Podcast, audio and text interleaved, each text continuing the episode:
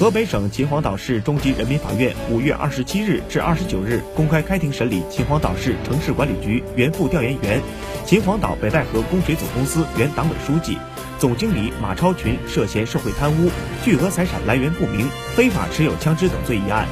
检察院指控被告人马超群通过虚开发票等手段，非法占有公共财物，共计两千四百零七余万元。个人决定挪用本单位公款五百万元给他人使用。谋取个人利益，同时对折合七千一百九十六万多元的财产不能说明来源。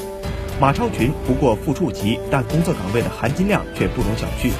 二零一四年十一月，办案人员从其家中搜出现金一点二亿元、黄金三十七公斤、房产手续六十八套。